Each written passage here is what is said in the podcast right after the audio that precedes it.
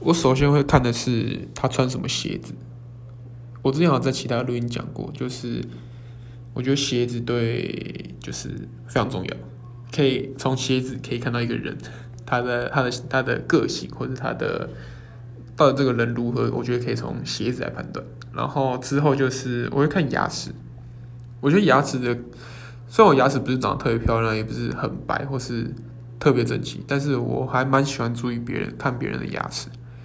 就是呃，也不用到很白，但是就是看起来是健康的牙齿，或是看起来是个很爱吃的牙齿，那通常我就还蛮喜欢的。然后接下来可能是看呃，大概是手指甲吧，对手指甲我就我也会看，